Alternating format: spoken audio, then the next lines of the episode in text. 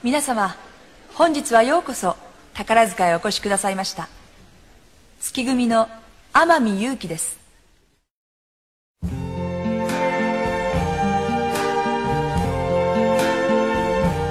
I see trees of green. 大家好，表演要生活，生活不表演。欢迎来到后浪剧场，我是小树。And I think to myself, 呃，三月八号快到了，今天我们特地请了一位女嘉宾来和我聊一位非常有魅力的女演员。啊、你先跟大家打个招呼吧。好的，大家好，我叫程杰啊、现在呢是表演艺术行业的一名从业者，然后呢也是宝冢歌剧的一名爱好者，然后是这个天海女王的粉丝。呃我一直好奇啊，就是我不知道那个男听众听到这儿是不是会换台呢？那我觉得应该不会，因为天海本人呢，不管是对女性还是男性来说，都是非常有魅力的一个演员，一个女性。而且我觉得，就是这这个话题，如果抛给天海本人，他会觉得这是你们考应该考虑的吗？听不听是他的事儿，我们应该考虑的不是好好的策划我们的节目吗？对，天海女王就是这样的自我，这样的任性。那个，我先问你一下，就是说，你你是在什么时候因为哪一个作品入坑的？然后你入坑的时候，你是被他的什么打动了？啊，其实这个说来话长了。我觉得从某种意义上讲啊，天海这个天海这个人呢，可以说影响了我的一生，可以这样。一生目前为止的人生啊，是这样，因为我在大学的时候，呃，大概在大二还是大三，我具体记不太清楚了。当时有一个机会，就是到呃日本去做一个这个青少年友好的访问，当时是去到这个日本的岩手县去做三幺幺地震灾后的一个纪念性的活动嘛。然后在去之前呢，我就大量的查阅这个日本文化呀，各种相关的资料，然后特别偶然就在网上看到了。呃，天海他当时演的那个在宝冢的一作呃一部作品叫《Me and My Girl》。哦，对，我就当然看的是那个毕业的那版是吗？呃，对，是他毕业时候那版。然后我说哇，我就觉得这个这这个女演员真的是太帅了，瞬间就被 对瞬间就被俘获了，然后就变成从查日本文化的相关资料开始查对查天海的相关资料。但你仅仅是你是被人家的颜值打动的是吗？这个我觉得人是视觉性的动第一眼吧肯定是说哇嗯这太帅了。然后呢，就看他就表演当中会展现出来一些东西，嗯。我觉得这个人真的是非常有魅力，不管是他自信呀，还是各种，就是对于角色的理解呀，嗯。在角色当中去融入一些他他对于人生的一些感想，就开始看这个东西，我觉得这个人真的是特别丰富，因为当时其实不是特别了解他本人，嗯。但是就角色来看的话，他这个人设是非常丰富、非常有意思的。哎。然后就开始去翻开去查他各种东西，对，查到了，就后来又看到他一些比较出名的日剧，啊，哦，就开始哦女王这个角色 就被就被俘虏了，对。所以你是从宝冢，呃，也从那个开始变成了宝冢的一个爱好者是对吧？，从那部戏开始了解了宝冢是个什么东西。咱俩之前聊天的时候，我对你一句话印象非常深嗯刻，你说天海是宝冢流量的入口。对，那个，那咱们就只今天就先从这个入口切入，就是逃不过它这个保种时期嘛。对对对，在聊这个之前吧，就是我先跟大家说，嗯，咋咋说呢？表示一个感谢，就是，呃，一个是我得感谢你，因为我入这个坑是受你影响；另一个是什么呢？就是我进入坑以后，怎么样查这个资料什么的，其实是我个人的能力有限嘛。我是在这个过程中，我看了大量的就是这种优秀的天海的粉丝嗯嗯嗯，引介过来的东西，包括视频也好，包括他们做的翻译也好，包括他在出版的书什么的，我觉得这个，呃，嗯，怎么说呢？其实也可以侧面看出一个人的能量，就是他辐射到中国这帮人愿意就是无偿的去做这样子的引引进的工作，同时还还跟大家分享。是的，因为天海他这个人真的是，呃，除了是一个好的演员嗯之外，他是一个非常有个人魅力的这样一个怎么说呢？可以说是有那么一点点精神领袖的一位吧。嗯其实，在中国很多的粉丝，尤其是女性的粉丝，会被他的一些成长经历了呀，他的一些呃那个言论呀，会就是影响到会变成更好的人。嗯，就比如说有一些可能粉丝。哎，会在他的影响之下，因为想知道他说了什么，想知道他发生了什么，开始去学习日语，去学习各种各样的技能。对对对，所以就是啊、呃非常感谢大家这样无私的这种奉献吧。呃，我俩咱俩要是有什么聊的不妥当的，也请大家多多的包涵和纠正。对，就就是个人了解的东西也有限，对，还咱们就是一个探讨嘛。对对对。其实宝冢之前，咱从他这个原原生家庭开始，因为他本名不叫天海佑希，对吧？对，他叫中野佑里，哎他嗯，好像家人喜欢称称他为优里酱，对，是吧？莉莉酱，莉莉酱，嗯，就包括他后来在那个剧团内一些比较，亲近的朋友也是昵称是吧？莉莉酱优里，酱。对，那个，呃，我是在看他的那查他的资料的时候，发现他就是从小就就幼儿园的时候就有了演员梦，是吧？对对，其实我觉得，要是说那么小一小孩有演员梦，可能也是就多少后来的一些演后知后我觉对对。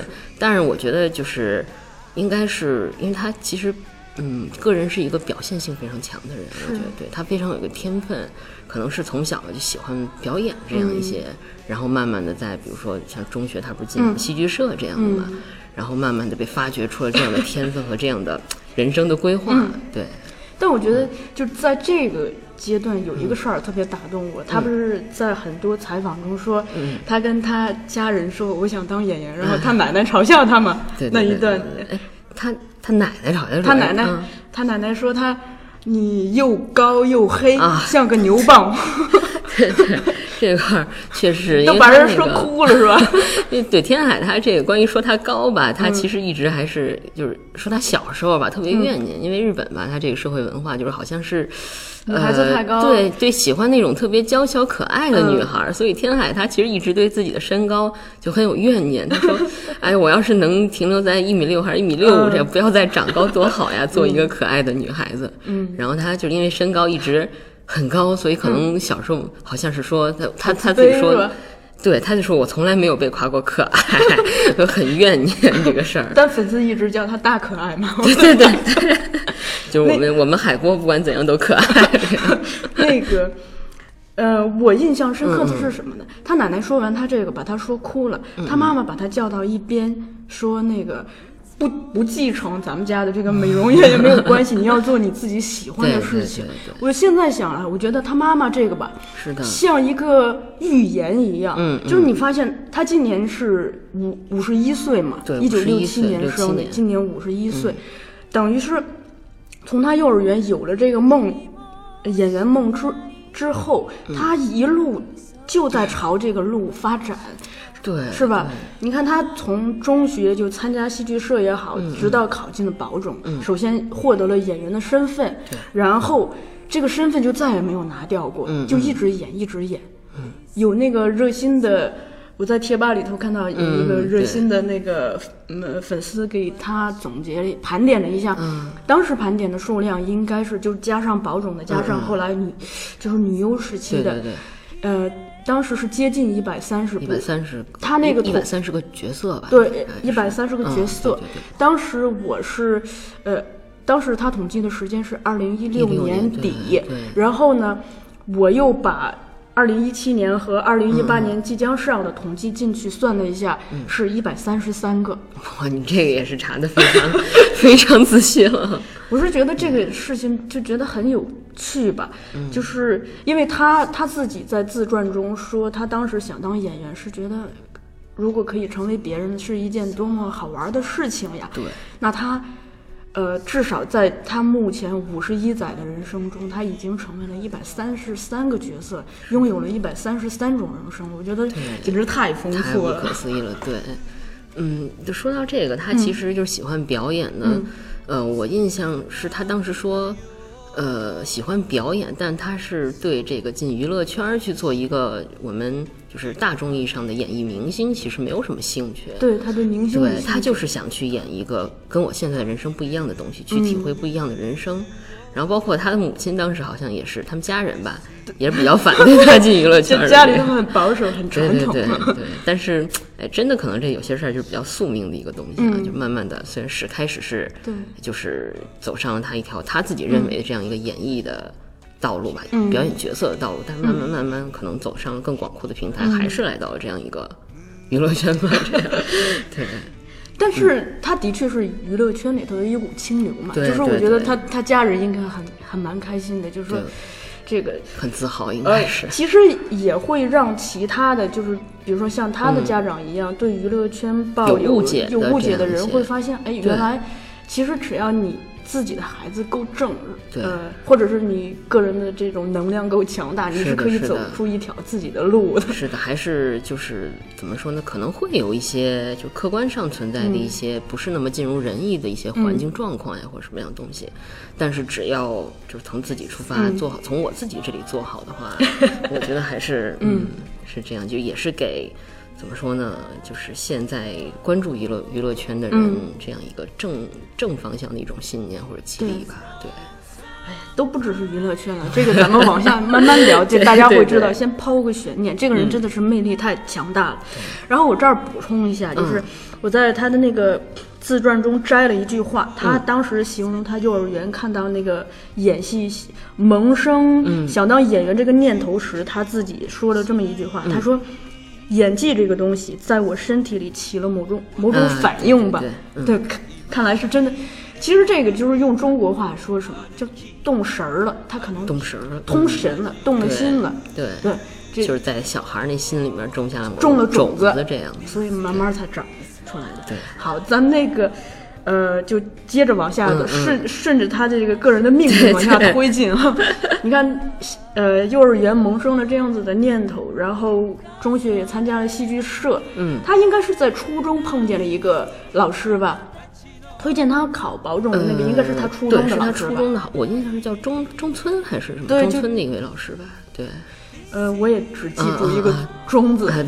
他说他那个老师是保种的粉丝，对然后就觉得他个子高高大大的，嗯嗯去考保种吧，是吧？他他那老师是好像当时新组的 top star 吧，麻石的啊粉丝，然后觉得他就是各方面条件呀，嗯什么进保种简直天然优势吧。嗯，对，然后就跟好像是跟他妈妈跟跟天爱的母亲提了这个，事儿。老师也忒认真了。他说他老是去他家家访，老谈这个，就是可认真的推在在推荐，对对对这才家长放心的嘛。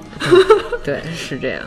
那个考这个，他自传中也提提到，就是说考这个你得做点准备嘛。嗯嗯然后他就去学了这个声乐和芭蕾，是吧？对，声乐和芭蕾，因为这两项就是属于他们考试的时候专业课这种。嗯然后一方面是他们专，我印象当时的考试应该是分三个部分，一个就是这种呃声乐，你是、呃包括那个提前应该是有准备好。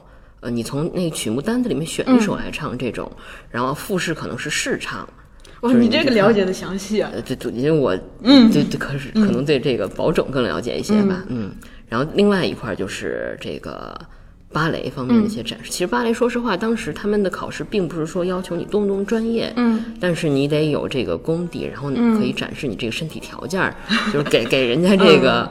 呃，剧团的老师呀，什么来看一下你这个人是可塑的，有这样一个发展潜力，对。但是天海当时应该是完全的就是素人状态，他应该之前都没有学过，是。对。其实有学过，他自己有提，啊是吗？他是这样子的，他在幼儿园的时嗯候学过芭蕾，芭蕾，但是呢，他就三天打鱼两天晒晒网嗯就结束了。然后这一次是他爸爸他妈妈花了很大的心思为他选了一个很好的学校，嗯。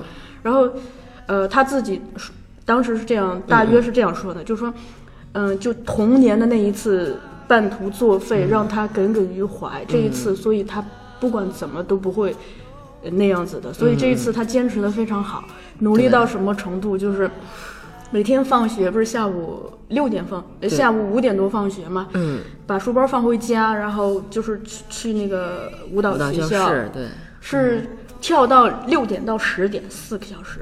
哦，然后每天这样，他自己说很开心，也不觉得累。最搞笑的是有一次，就是那个，呃，说是那个下大雪，好像那个车都不通了，啊，我有印象，有印象了吧？对对对，是他那个步行，对电车，因为那个大雪电车停运了，嗯然后对还坚持去学校对，人家自对对对个儿。走了好几里路对 步行去哦我觉得。这真的是太拼了，这是其实能看出，就是这个时候你就能看出一个人的这个性格。韧性是这个。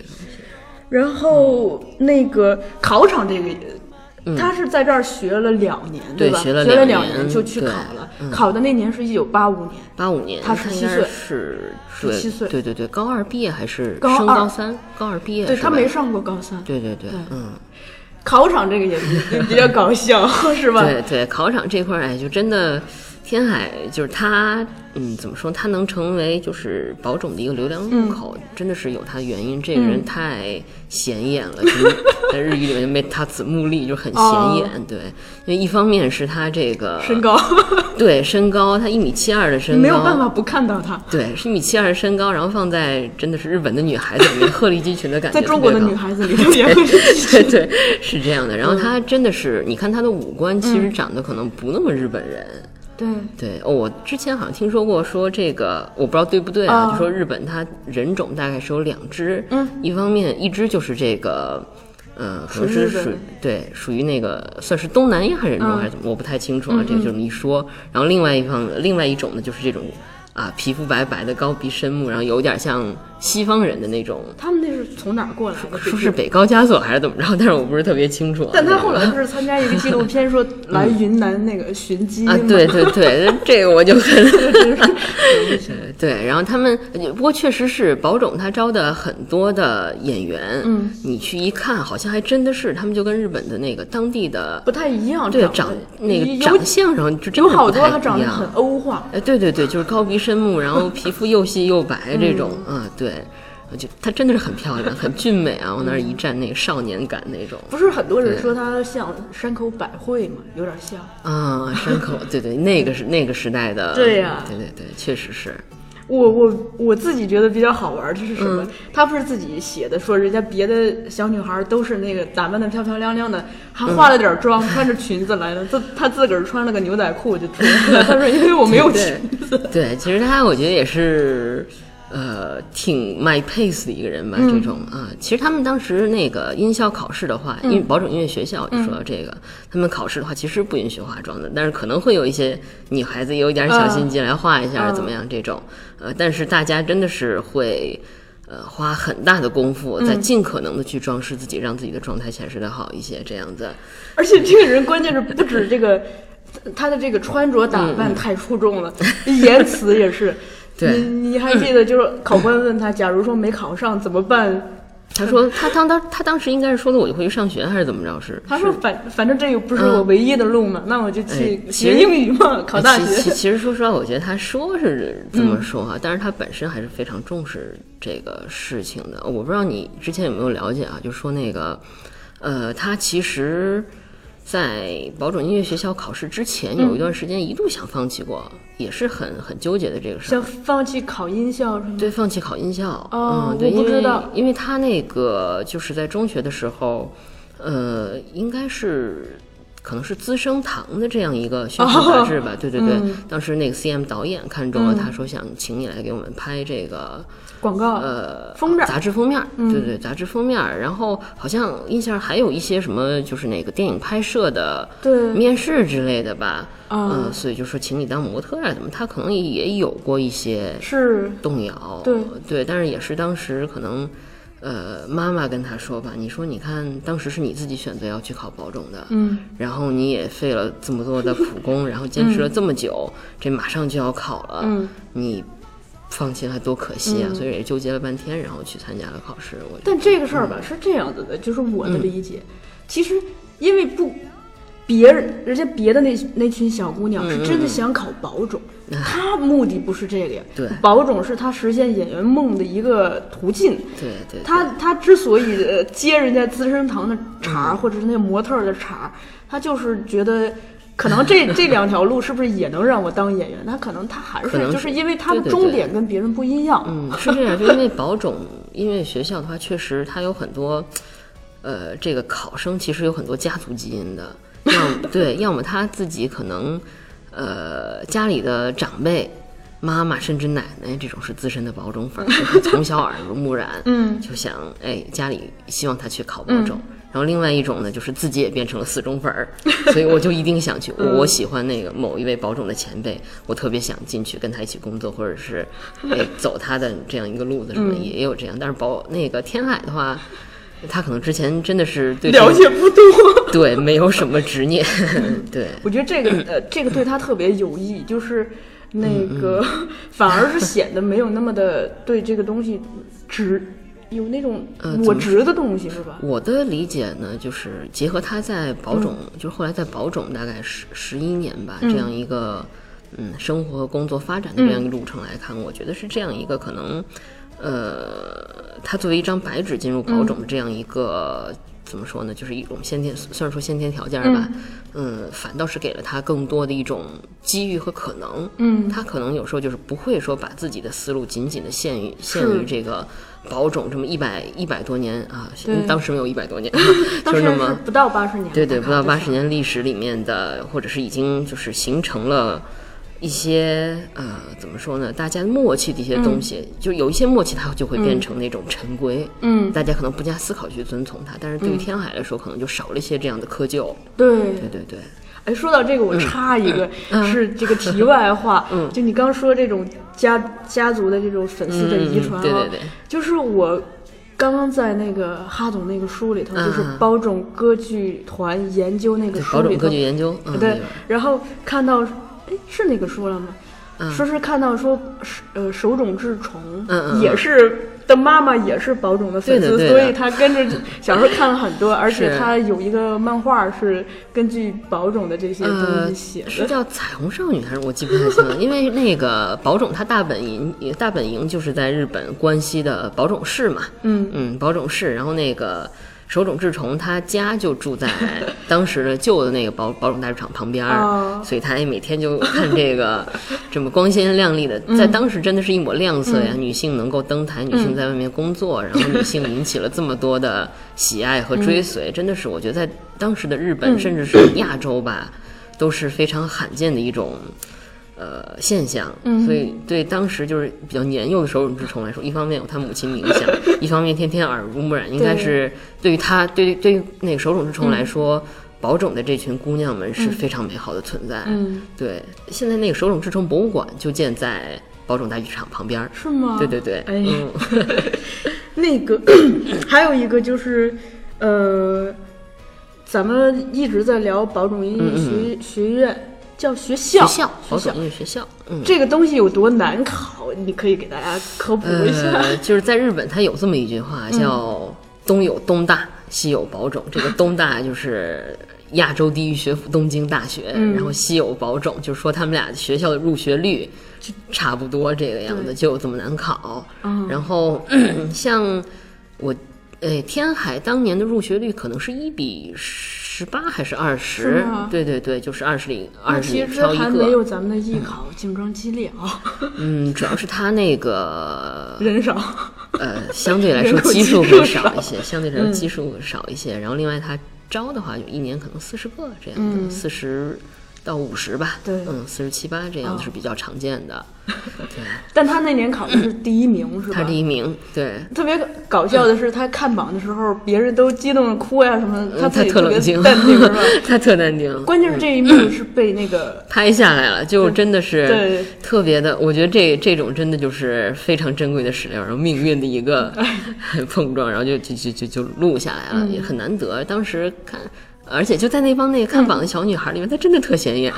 就比如说我不是保证分，我一看可能第一个也会关注到她。嗯，哎，你有那张图片吗？咱们回头可以在那个发布呃，应该是我回去找一下，应该是有的，嗯，应该是有的。她当时还没有那种男一头，还是半长的头发那样一个姑娘，嗯，那个，嗯，不是很多。大家都说他是天生的男一然后说什么十年一遇是吧？呃，是呃，其实是就是怎么说呢？说天生的男一，我觉得可能一方面是说他的外形，就说实话，他的外形条件真的是非常棒，是吗？真的是非常棒，而且，嗯，其实呃，在我啊，就其实，在他之前的这个保，就是很长一段时间的这个保种的 top star，嗯，可能是更倾向于那种真的是非常 man 的那种感觉，哦，非常 man 的，然后非常非常的男性化，就是甚至有一些 top star 就是表现出来的给人的印象就是非常有力量的这种。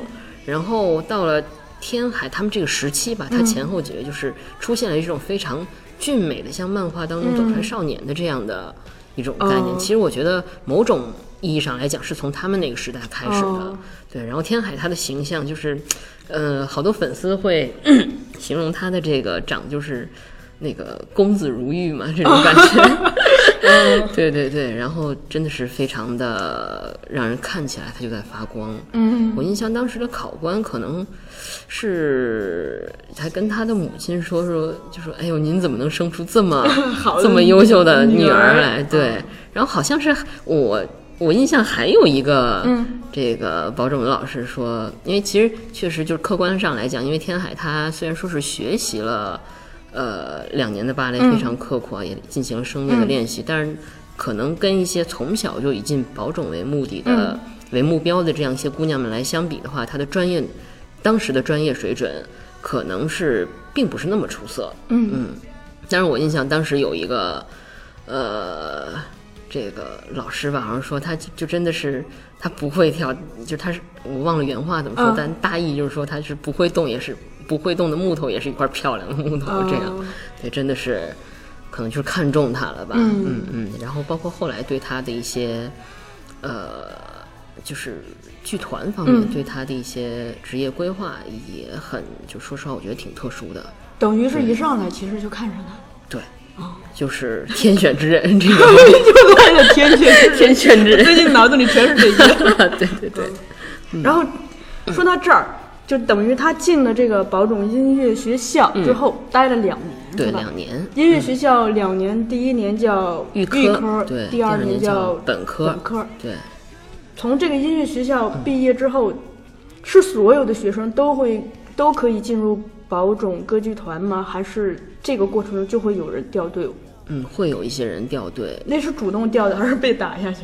被甄别了呃。？这个其实也是看具体情况。其实说，呃，按照以前的情况来看，掉的不多，可能哦一期一两个，或者是没有这种。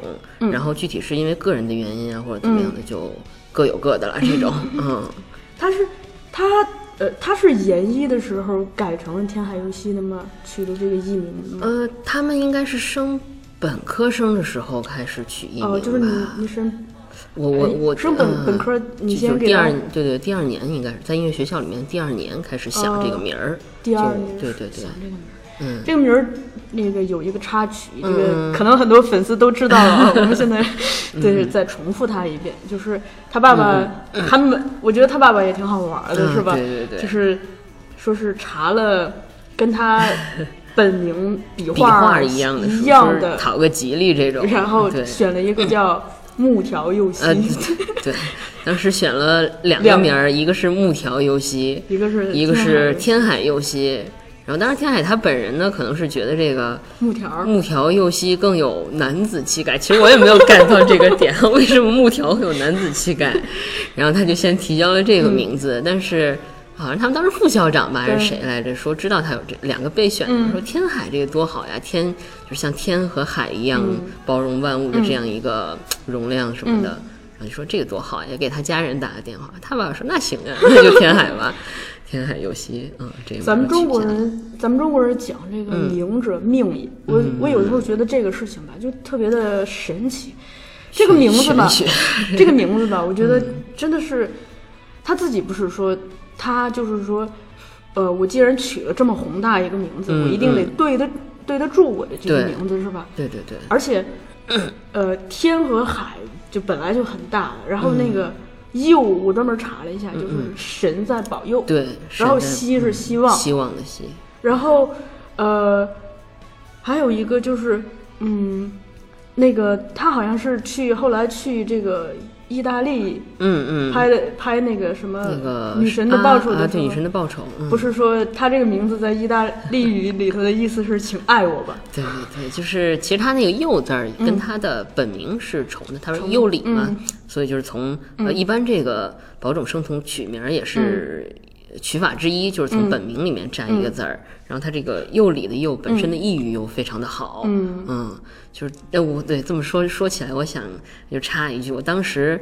呃，刚知道天海的时候，你不是问我说为什么会入他的坑吗？他这名儿也是一个原因，哦太霸气了。啊，这这名字的确是霸对气。对，关键是他自己，就是他后来就是在好像是一七年的时候参加游川的一个访谈，他自己说过这么个话，他说，在我的生活里，就是中野佑里和天海佑希是一起生存的。嗯嗯。中野佑里可能没那么强大，有他脆弱的地方什么的，嗯。但是天海佑希就一直在帮持着他，就嗯这两个人就是互相扶助、互相帮持着，让我变成了就是现在这个对样子。啊，说到这个，我其实又想起来一件事儿，就是日本人好像就是怎么说呢？他们特别注重生活的仪式感。嗯其实像你提到的这个，把天海佑希和中野佑里，呃，非常郑重的作为两个，不能说两个人格吧，但是作为两方生活的两方面来考虑的话，其实也是很多保种的生徒，就是那个保种的演员，他们的这样一种。呃，生活的方式，他们会就是把自己作为艺名的这样一个人，和自己作为本名的这样一个人做某些程度的划分，对，对，然后以实现自己在工作和生活中的一些转换吧。哎，可能某个点儿就是以某个呃自己某个特征、某个行为特征，或者是思思思考的这样一种方式作为分界点。到这边我就是生活中的我，到那边就是舞台上的我，会给自己一个划分。然后甚至有一些就是比较，嗯，也不能说极端吧，就是比较，呃，怎么说呢？更更更强烈一点的表达吧。就是我印象有一个男一套，他在退团的时候穿了一身，呃，一身黑，就是非常非常严肃那种正装，然后去出席了自己的退团会见。嗯然后在会见上面说了一句话，说，呃，今天那个我我来这儿参加这个推团会见是出席作为谁谁谁，就是他的艺名的葬礼，男艺的葬礼。哦对，会有这他们会分得非常开。对，反正我在那个 秋刀鱼那个台呃访谈中，嗯我就看到那个天海说，天海佑希是业务形象啊。对，这这这是是挺准确的 业务形象。因为很多人就会说啊，你老演男的，你是不是生活中就 就特爷们儿什么的？他就说这是我业务形象啊。对，啊我觉得天海他这个就是非常聪明，他说是业务形象这种，就是呃回应的是非常的幽默嘛。嗯，但是其实据我所知，他其实生活中。呃，也有那种挺小男孩的一面，但是我觉得这个非常普遍了。他家里面一个哥哥一个弟弟，天天在一块儿夹在，中间是吗？对对对，天天见着哥哥弟弟，自己可能他自己不是对对对说那个说天天跟着他们一起玩对男孩的对游戏，他说我的男艺生涯从那个时候就开始。对，天天跟他弟弟哥哥的朋友一块儿嘛，就打扮成忍者呀什么对啊这种，对，嗯，我觉得很很很好玩儿，嗯，这样，咱们就是刚才聊的是这个中野佑里的人生，对，然后咱们中间插放一首歌，这首歌结束之后，咱们就聊天海佑希的人生。哎，好嘞。ランベスあんたは知らねえんだ 空は青くねえし草も緑じゃねえ。メイフィアみたいには行きゃしねえよ。けどそんなことはどうだっていいんだよ。違うよ生き方が。ずっと派手なとこさ。そこ抜けに楽し。い Oh, bye.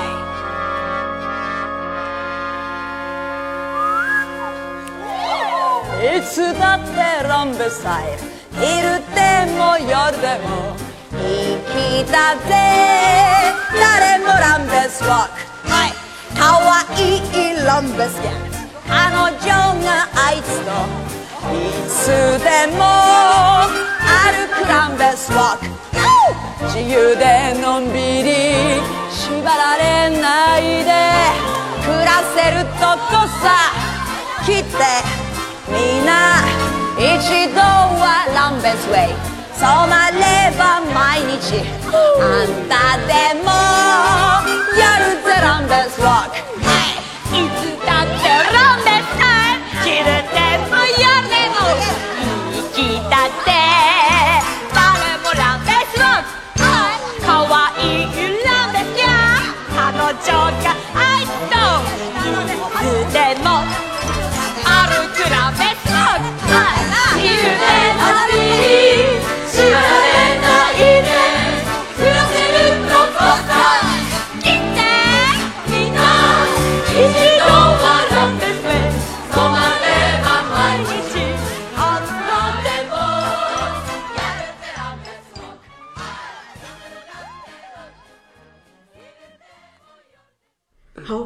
来。那咱们接着聊这个天海游戏的人设。好的，好的，嗯，我觉得聊这个之前吧，先给大家科普一点这个宝冢歌剧团的知识。嗯就比如说你刚才有提到很多可能对听众来说比较陌生的词，比如说 top star，嗯嗯比如说星组呀、乐组呀，啊对对对你可以简单说。是这样，宝冢歌剧团呢，它是就是日本成立于一九一四年这样一个表演艺术团体。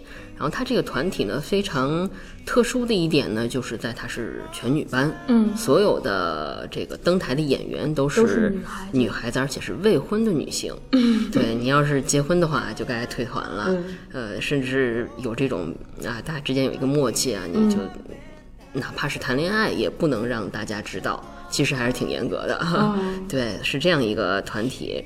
呃，然后呢，他们这个呃，经过了将近一百年的发展吧，他们现在可能在编的演员人数将近呃四百人，嗯，对，将近四百人，每组一共有五个组是花、月、雪、星、昼，就是代代表五种这个不同的自然现象。其实，呃，这么想想，当时的创始人这么分还是挺宏大的，嗯。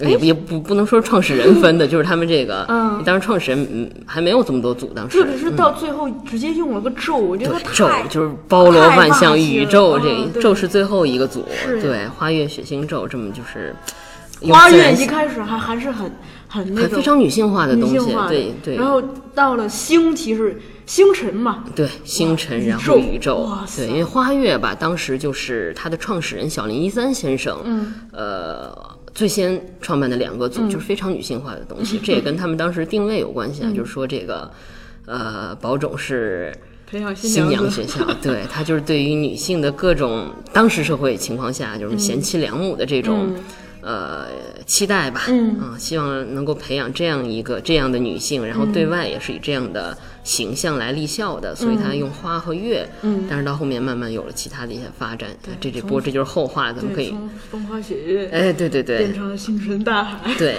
哎，星辰宇宙，星辰宇宙，对。然后咱们接着就说这个五个组，他们里面刚你说到那个 Top Top Star，这样，对，它分成了五个组呢，是五个并行的，就是并行进行演出的。嗯其实可以说是小的部门了，这样子五个部门，然后他们分开公演。像。我们公司对对对。那个电影编辑部，啊呃，文学编辑部是呃，就就是是呃，当然他其实他们都在进行演出，嗯。都是进行演出，没有细分的我是干嘛没有，但是他们是五组轮流公演的，然嗯后现在已经达到了全年每天不间断公演这样子了，非常厉害，对，嗯。呃，叫那个在日本叫 long run，就是哦。长期公演这样一种体制，嗯，然后每个组呢，他们。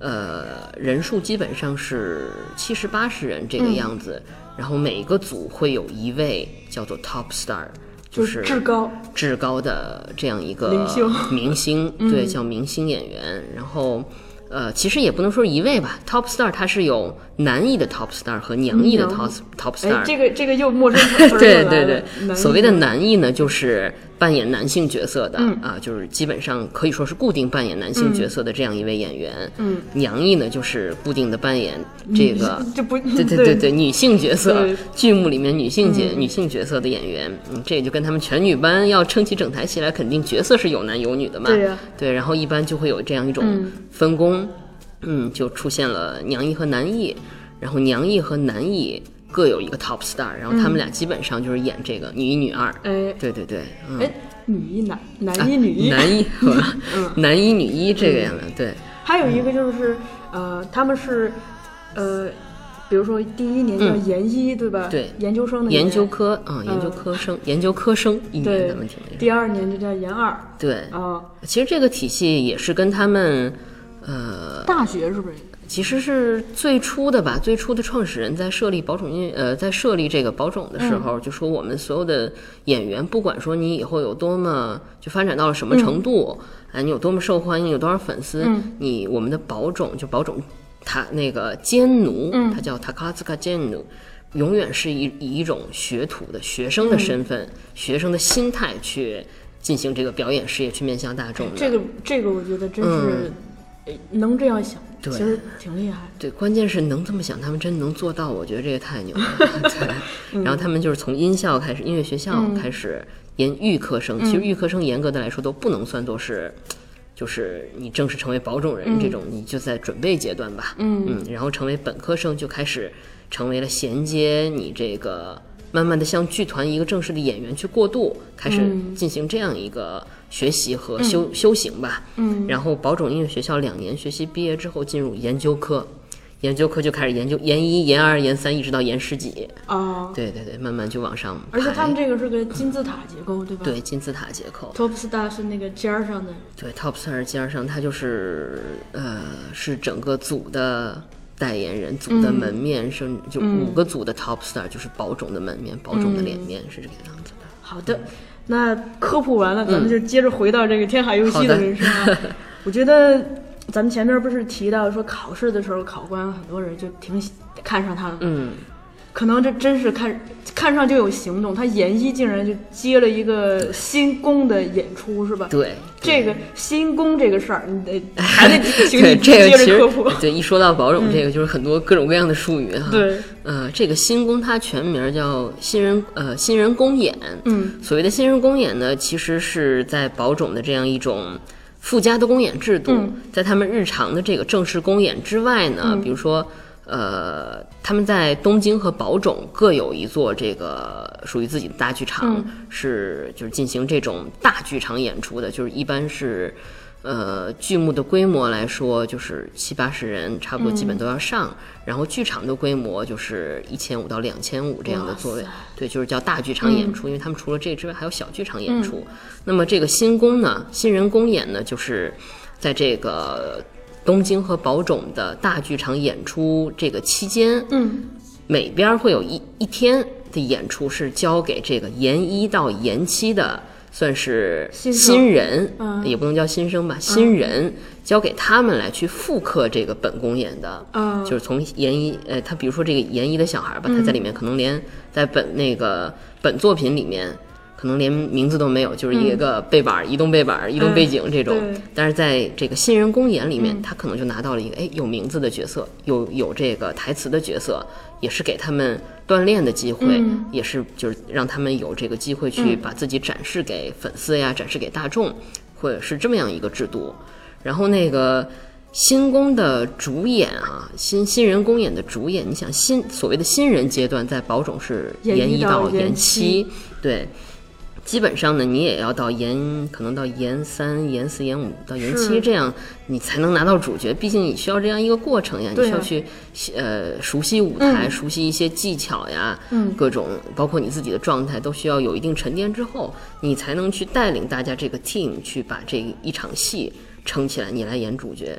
但是天海呢，在研一的时候，学等于是吧？是对，刚刚进团，对这样就给了他一个呃新人公演主演的这样一个机会，对，而且给的是《Me and My Girl》这样一个大作品的主演，哇，呃，所以他拿到这个，其实他自己是特别的，都都 自己的话说，对脸都绿了，什么对。哭呀，对我记得他当时是在他的自传还嗯。是采访里面说，他当时啊，他说我有一种被害者心态，对说剧团你怎么能这么对我呢？我什么都不知道，你把我放在那儿，简直是逼我退团呀！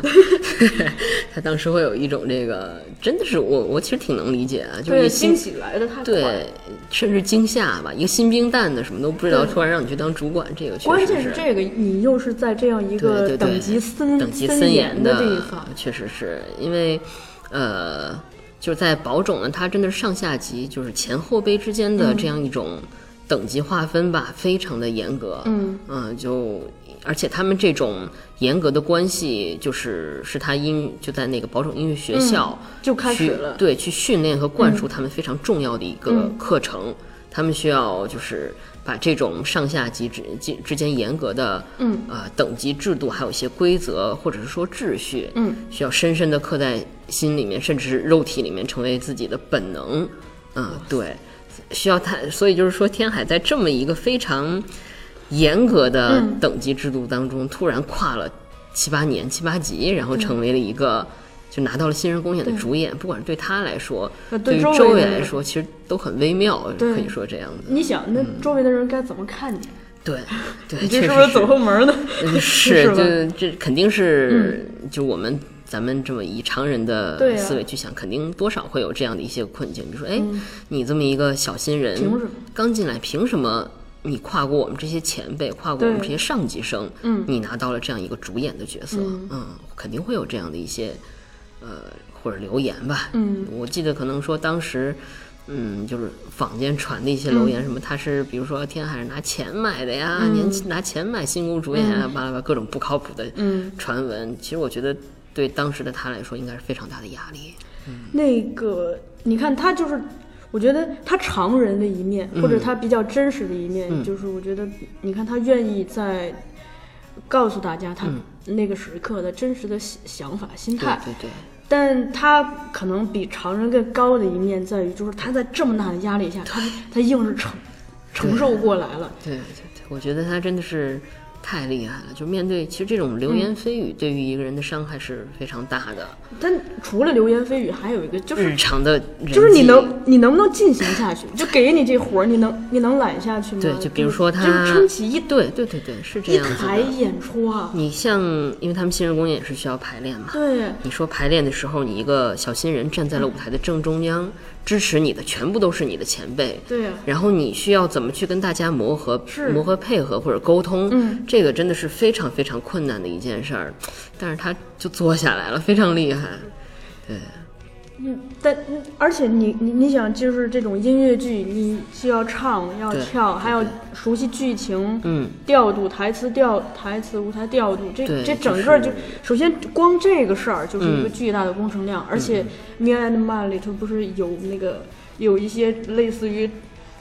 杂技一样的演出嘛，什么玩帽子、玩呃苹果，对对对对，就是一些小小的那个，对，就是对一个人的这种，不要说舞台经验，就是舞台的技能，嗯对舞台就是一的技能次巨大的考验。对何况除了演出之外，还有巨大的这种你是在的，是的。日常的正常生活、工作和生活中遭遇的各对，种的就是这种人际，说实话，人际关系在他们那边处理的话，肯定是非常复杂的一件事儿。对，我有我印象，他曾经说过，就是说自己在当时那个时期呢，嗯他是以一种什么样的心态去克服这个事情？他说，嗯，你你先说，他就说，呃，就他他说很客观的看啊，这个事情被被大家，我、嗯因为这个事情被大家的一定说可以说是讨厌是正常的。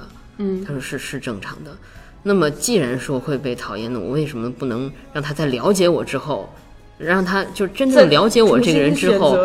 对，再再来看是不是要讨厌我呢？嗯虽然，所以他就非常主动的去跟这个上级生去沟通的，比如说去请教啊，他把自嗯己态度放得很，就是姿态吧，放得很低，特别主动的去沟通，就是比如说像这种跟人家主动的打招呼呀、嗯搭讪什么的。嗯，可能人家不搭理他，我估计他应该是遇到了很多很多次这种情况，是但是他能够克服自己的一些，对这些不管是各方面的挫折呀、障碍，继续去把这件事情推下去，然后呈现了一个不管怎么样完成的舞台，我觉得是非常厉害的。嗯而且这个过程其实可以，这个就可以看出一个人的性格。嗯，如果说你遭遇这个只剩下埋怨、抱怨或者退缩、哭泣，对那你就认怂了呗。对但是他愿意把这个东西撑下来，我觉得特别不容易。我这儿是准备了一点嗯那个，嗯就是他当时的原话，他说那个，呃，或许有这种方法。假装没注意到对方的感受，我现在这个是接 接着你那个例子对说的。嗯他说，就算注意到，也不关心、不接近，但我无法接受这样子的方法。大家要一起上台演出，最好还是搞好关系，对 相视而笑，敞开心扉，在舞台上化解一切的嫌隙。然后说，抱有如此想法的我，采用了非常简单的方法，总归要讨人厌。讨厌我的话，不如完全了解我这个人之后再 讨厌也不迟。请，请你亲眼看看我是怎样的人。我去求教自己不明白的事儿，去聊天儿，去邀请一起排练，这样积极的创造了交流的机会。哎呀，太长了，接下来就就嗯。对。对，但是能够看到他真的就是这个态度，内心非常强大的一个人，我觉得是。对，而且他的态度很积极，对。很客观。嗯他他不会，他不是一个情绪化，他是先分析问题，然后解决问题。是的，是的，嗯，哎，这个这个东西吧，其实这个是演员的一个素质。这个这对。这后话，演员是是啊，actor，其实说到这行个的话动的人，对，说到这个，其实我觉得跟他在宝冢音乐学校受到的两年教育和两年锻炼也是有很大的关系的。嗯嗯因为他当时是以第一名的身份考入了这个保种嘛，所以他呃保种音乐学校嘛。然后在那个保种音校呢，他有这么一个算是不成文的规定吧，就是考试的入学考试的第一到第四，会在他们这个同期生，就是一批考进来的人里面担任委员，嗯其实就是负责人吧这种。然后他第一对班长，对班长、组长，还有什么小队长这种之类的。然后他作为第一名，就是算是就是班长了呗，嗯。然后就要负责很多可能。呃，带领大家去跟上级生沟通呀，或者怎么要做这样的一些事情。然后我们又知道呢，在宝冢音乐学校上下级之间的这个等级是非常严格的，对，然后上级生对于下级生的教育又是非常严厉的，因为本身他们说这个预科生这段时间就是给你打基础，嗯。要把保种的秩序、保种的规则刻到你骨子里去，嗯。所以很多上级生对下级生其实是非常严厉的。嗯。啊，包括举个例子啊，比如说那个像保种音乐学校的预科生，他们呃走楼梯，嗯。走楼梯排成一列，然后在楼梯只能走这个转弯的时候要走直角，嗯。所以我们去保种音乐学校去看的话，就能看到他楼梯上那个拐角那儿直角处磨磨对，它磨出那个光滑的一溜印来，嗯就能这样，哇嗯，对，然后包括去找上级生的时候，你要怎么敲门，你要怎么进来，都会经过严格的训练，嗯。然后呢，上级生肯定你在教育下级生的时候，免不了会训斥呀或者各种。然后我们这个他是负责人嘛，嗯，有些时候可能同期生犯了错误什么的，他也需要去，他也会跟着跟着对连坐制，跟着背嘛，对 算是连坐制吧。但是，呃，也是就是看你以什么样的心态去看待，包括去处理这个问题。所以我觉得他当时就是作为这个委员吧，嗯呃，就是他是他们同期生的算是核心吧，凝聚力这样一种一个核心的人物。这样一段的学习和生活的经历，对于他后来进团之后，在处理这个就是团队，和我们这么说就是团队或者大家 team 之间的关系，还有那个运作方式上面有很大的帮助。包括他后来就是像走上了这个女优的道路，大家说他是一个非常有领导力的人，嗯。我觉得跟这段经历也是有关系的。他自己不是说，就是看到就是同期投来这种信任的目光，自己就是无超级感动。对对对而且其实这个东西就是一一方面是把他拱起来，嗯另一个就是会让他变变得强大。对，他自己，我听到好多次，他就说。就是他是一个什么样的人？其实他对自己是非常没有信心的，呃，但是如果是这个事情牵涉到别人的利益，嗯，他就会他自己会变得没有以前那么脆弱，他会变得强大起来，就是因为他的注意力可能投到别人的利益上了，他不想让别人跟着自己，其实不想拖累别人。对，就比如说那个，像就举个例子啊，比如说他们同期里面有，呃，因为可能因为合唱的事儿，你某一个同某一个同期，然后被上级生嗯。训了，然后这个时候他们要集体去挨骂，嗯。但是这个挨骂不是简单的挨骂，天海可能这事儿本来跟他没关系，但是他想我是这个，就是我是委员，然后我是大家的中心。他就要站在第一个，他去挨骂，然后但是怎么挨骂还要安排大家站好，怎么个顺序站呢？因为合唱的事儿，比如说啊，因为合唱的事儿挨骂了，那么好，我站第一个，剩下就是这个合唱干事，然后再怎么着排。如果要是因为表演的事儿挨骂了，好，我站第一个，表演的干事站第二个，这么样来挨骂，就还是挺有意思的，说实话，嗯那个聊完这一次这个惊吓，嗯，还有一次惊吓就是他应该是就是呃有史以来吧最快的上升 top。对，他是六年半，不到六年半吧，应该是。我这儿有一个数据统计，你看，就是咱们就嗯是嗯横向和纵向都比，哎，对，然后那个纵向，纵向就是说从他嗯、从他这个所在的乐组跟他的这个上级的，跟他之前嗯前前任前几任 top 比，就是他自己用了是六年五个月，嗯他他他之前的那个凉风真是是用了十一年，嗯，哇塞，直接接近二二倍啊！对，对，呃接近二分之一。嗯然后那个凉风的前任建性是用了十二年，对，更更长。然后还有一个就是呃比较有名的大地真央，嗯大地真央算以前算破纪录的了，是吧？用了九年，因为他当时就是天才 star 的那种感觉，是吧？对，大地真央用了九年，年而他只用了六年五个月，这还没出新宫的那个界限呢，是吧？对对，就他延期新宫毕业嘛，他新宫没毕业就上 top 了，哦，对，对，咱咱在横向比，就是跟他同一时期的其他组的，嗯，你看星组的那个紫苑用了十六年，我的妈呀，对，这还不是六年还不是最长的，六年和十六年，然后花组的安寿是用了十四年，那个雪组的一路真辉是用了十二年，对。你觉得十几年很长是吧？对呀、一个嗯女性，对，其实这个呃，就你刚才提到的这几位 top 嗯 star，、其实他们都是非常伟大的男艺。嗯，对他们不管是从呃在舞台上的成就嗯来说呀，还是个人魅力来说呀，还是包括他们呃从宝冢毕业之后在日本文化这一方面的影响，其实他们都是非常伟大的嗯这个艺人。非常伟大的表演艺术家吧，可以这么说。然后他们都用了，你看他们都用了，就将近十年左右。这个其实，在宝冢是有一个说法的，就叫十年难艺。嗯，对，就是说你要培养一个合格的男艺，就是要这么长就间，需要这么长时间。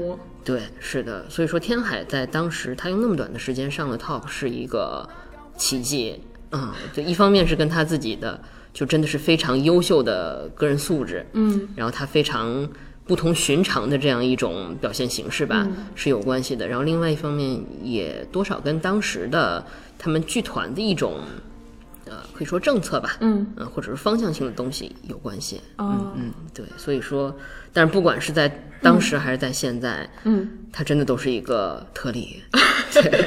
但是这个这个咱也说了，其实也是个惊吓嘛。嗯对就跟上次的境遇一样，是又又轮到这种受受质疑、受受冷遇什么的对。但他这次的应对方式，就还是跟上次也很像，就是嗯先是惊恐呃嗯之类的，是吧？但他最后还是接了过来。对，中间好像有有过犹豫，是吧？那个凡尔赛期间不是差点退嗯，对他当时凡尔赛玫瑰时候，嗯。呃啊，又说到凡尔赛玫瑰了，我再插一句啊，这个凡尔赛玫瑰是呃宝冢的一个保留剧目，它是三大之一，三大四大之一，四大之一，这个四大。四大对，嗯。嗯然后那个呃是日本的一部漫画，八十年代吧，上世纪八十年代的漫画，嗯，呃，当时那个漫画算是国民漫了，就《凡尔赛玫瑰》讲的是这样一个男装丽人的故事，法呃也是法国大革命背景的，然后在当时基本上是。啊，可能所有的日本人，所有日本女性都看过这样一个作品，然后保准把它改编成了，呃，舞台剧搬上舞台，然后这部戏呢，在历史上也是改变了宝冢命运的这样一部作品，所以说是分量非常重。它的主角呢是，呃，一哟啊，对，是那个奥斯卡和安德烈。对对，这个奥奥斯卡呢是就是男装丽人嘛，呃，这这个也是挺特殊的啊，这是少有的宝冢剧里面，呃，算是男主女主都由男一来演的这样一部作品，嗯然后当时天海演的天海，对对，天天海演的安德烈是男主，嗯，然后演女主的是当时乐组的 top star 凉风真世，嗯，对，然后当时呢，他就是他应该是犹豫过，说我就在这个，呃，怎么说呢？对于宝冢来说，最重要的作品里面这么重要的一个角色，我差不多二翻手就退团就得了。嗯嗯，他是有过这样的犹豫，嗯但是后来也跟就是梁峰嗯也是很快的决定要短期内退团，这种一年吧，一年退团，然后要把这个重担交给他。嗯，中间各种周折吧，还是接了过来。对，嗯那个至此就是等于是就是他进入这个歌剧团，现在已经变变成了这个歌剧团里头一个顶金字塔上的尖儿了。对然后我们再就是接下来聊一下，就是这个人吧，嗯嗯就他不但就是说。被动的这种命运安排很特别，嗯他自己主动的选择也很特别。对然后我们聊聊他的这个对特别的选择，就他自己不是说，嗯，自称是宝冢的异端儿吗？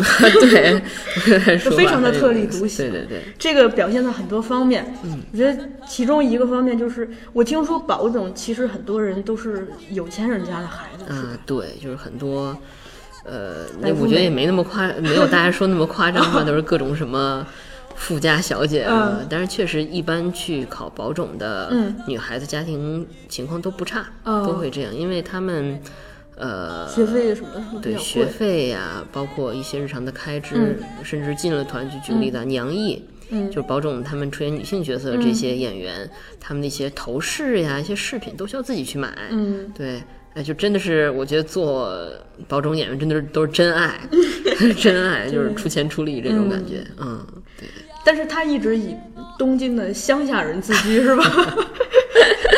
呃，他是出生在那个东京的上野地区那一块儿，嗯。他其实是日本旧的江户，然后下町的一个区域，就是这属于没有那么高档吧，就是没有那么高端哦啊、就是一一种那个江户文化、民间、民间文化的这样一种集中地吧，在日本来说，所以他北京南城的，瞎说的，嗯对对瞎说的。但是他就是，我觉得他这个自自己比也特别有意思啊，嗯，但是呃，可能他也就是说不想把自己当那种高高在上的，就非常亲民的一个这样一种自我认知吧，可以说是，嗯。嗯，说到这个亲民，我觉得有一个选择其实蛮有意思的。你嗯。看，就是他新宫的时候演的是尼安的玛，那个，这讲的不是是那种乡，嗯，就是那种对对对，就是不能说乡下人，就是伦敦老城区兰贝斯的这样一哎个对就是平民家的男孩，平民家的对对对男孩儿嗯，但是他有贵族的血统。他是对，他是伯爵的私生子，这样，然后他毕毕业的时候也也选的这一部，我觉得这个首先这这东西都特别的好玩儿，就是你看，就等于是一个人的起点和终点用了同一部剧，嗯，然后而这个剧又讲的是一个平民家的孩子最后怎么样变成了贵族的这个一个嗯就是怎么生说是获得了一种贵族的这种晋升，对，就是怎么说呢？可以说是一种，呃，我们通俗点说是大反转。嗯。然后，但是仔仔细看的话，其实是他人生的一种升格，这样子。嗯，但是这个人这种升格，他并没有忘记他的过去，他反而非常的怀念，对对对而且一直说我要回那个角色里头，他一直说我要回我的兰贝斯，对他要找我兰贝斯的对他爱用自己，兰贝斯的精神，这种平民的精神，改变了伯爵府上的一些刻板印象，这对不对？等于是其实把两个阶层对，他他是作为一座桥梁嘛，把两个阶层对对对，就互相都改变了，嗯。因为你平民那边可能有比较粗俗的一些行为举止呀什么是的，是的。但是贵族这边有一点过分的装，过过分，高冷，而且他们会歧视那个对。个兰贝斯什么地方，他们是这种，。对但他对就这个剧里头等于角色把这两个阶层给融合了，对。而他这个他毕业公演不是，呃，那个讲演讲的时候称他父母为兰贝斯 King 嘛，所以他自己这个身份代入也很有意思，就是对，就是怎么说呢？我觉得，呃，就啊，这又说到一些刻板印象的东西了。比如说，大家可能会对宝冢有一些刻板印象，也就是他的所有演员都是女性，嗯，然后所有观众也都是女性，他们的表演方式就是固定的那种，呃，都是可以用一个像我们就是。东方戏剧的行当这样一种说法，有些人呃，甚至有些评论家说他们根本不是戏剧，嗯但是，呃，我觉得就天海这个人吧，在以就他通过他在宝冢的一些表演呀，或者是他的一些作品，在一定程度上，打破了很多人的成见。对是这样子的，嗯。我觉得非常厉害。你看，就是咱们先说这个穿衣打扮，还有，就是那个人家别人出来都是就可可贵气了，他自己就是好像特别的朴素。嗯，对他就是我我我喜怎么喜欢怎么穿，我怎么舒服怎么来对。对，那他他有一个那个，呃，应该是天海粉儿也都知道，他啊特别经在在团时候特别经典的一个打扮就是吊脚裤，特别搞笑不。是因为腿长吗？我觉得有这个原因，胡子短了，又长了，又对长高了 就大家都觉得特别可爱。然后，但是但是他就是这么哎，我还有大妈头啊，人别人都烫个头呀，对对对我就这么舒服，我觉得这么随性，他就这么来。嗯，他这个自己也有那个，自己也有言论支持啊。我我我给读一段，嗯，他说那个保种的异端儿，这是我给天海佑希起的宣传语。说在进入音乐学校时，我已经意识到，对这个世界来说，自己是个异端儿，怎么都不能把人们对保种团或者保种 star 的印象和和我自己重叠起来。即使从装束来看，从一开始我就和周围的人不一样。然后下级生的时候，一直是素面朝天，穿着训练服、牛仔裤，那牛仔裤老是不离身。说，也老是被歌剧或者保种俱乐部的编辑说，最好是化妆后再来呀，穿的正式点儿行不行？但是不管不管怎么给别人说，我还是一点儿都没有变化，并不是说想反抗什么，只是只不过是变不了。这很任性也是。对我没有这些东西，呃，这种对牛弹琴的状态一直持续着。终于，编辑不得不说，你就适合这个样子，算了。似乎谁都能做到的事情，我做不到。进入保种后，稍稍微穿的时髦一点，似乎很容易。化妆好像也不是什么难事儿，但是我就是做不到。呃，很执着于自己的这种好恶，不想穿自己不喜欢的衣服，多多任性啊！对其实不是任性，人就是很忠于自我。对，很忠于自我。如果对方无视我的立场而断言什么事儿，我就要拼命反抗。最最最讨厌的就是受到束缚，给我套上固定的模式，做成一定的形象，那简简直是令我窒息。对对，就是我们，你看他这段话听起来就感觉特别任性啊，但是呢，真的是他是非常坚持自我的这么一个人。然后他其实自己以前也说过啊，就是他说我是一个莽撞的人，但是其实我觉得他这个 他用用用莽撞来形容自己的这样一些坚持嘛，但是动辄自黑嘛，对对但是我觉得这个真的是非常需要勇气的。这这个我觉得嗯。就是。不要说他那个时候，他那个时候应该就是九十年代初90，年代初放在嗯我们现在也是。对，就是当别人都去穿某一种衣嗯。服或者某一种品牌的，用某某一个品牌的，比如说手机、口红，对，你你有没有勇气说我不用？是他不适合我，我就可以，不我就去拒绝他。有有没有勇气去拒绝？有没有勇气去不盲从？对呀、对，我就是觉得这每一个时代都是一个我非常不是为了反抗这个东西，是的是的我只是觉得它不适合。对对，我就真的一直觉得天海这个人真的是想的太明白了，对对自己的对就是对自己自己的人生规划的特别明白，目标明确这样子。对对你看，又还有一个事儿是什么？嗯他这不是演男艺呢吗？对就是呃，社会上可能对男艺有一个刻板印象，嗯嗯而作为男艺的那些演员们也对自己有一个刻板的束缚，对对对，就是他们可能。好像那个时候已经进化到，就是生活中和舞台上都很、嗯很爷们儿的样子了，是吧？对，其实这个吧，也是因为保种他比较特殊的一个体嗯质嘛。保种他，呃，就是怎么说呢？是创造一个梦幻的世界去给女性看，就是在他们展现出来的一些东西，所有都是可能这个女性粉丝去憧憬的，他们想象当中，比如说理想的男性、理想的。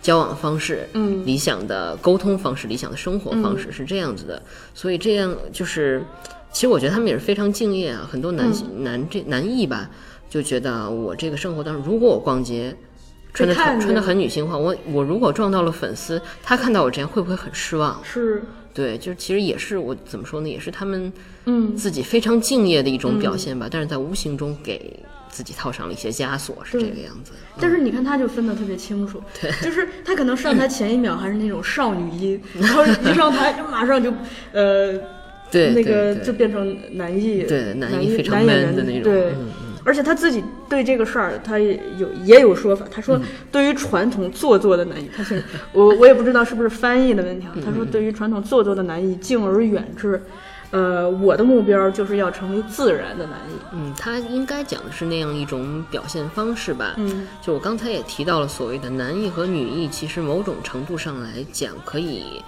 呃类比于咱们中国戏曲里面的行当，比如说旦角儿、小生。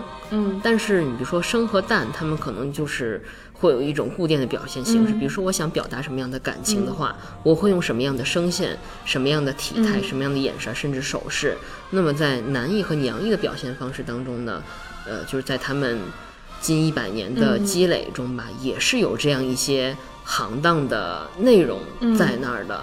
然后天海呢，因为呃，我觉得就跟他本身入团之前对于保种没有什么样的执念，了解也不多，对，所以可能他对于这样一些东西并没有形成一种就是习惯。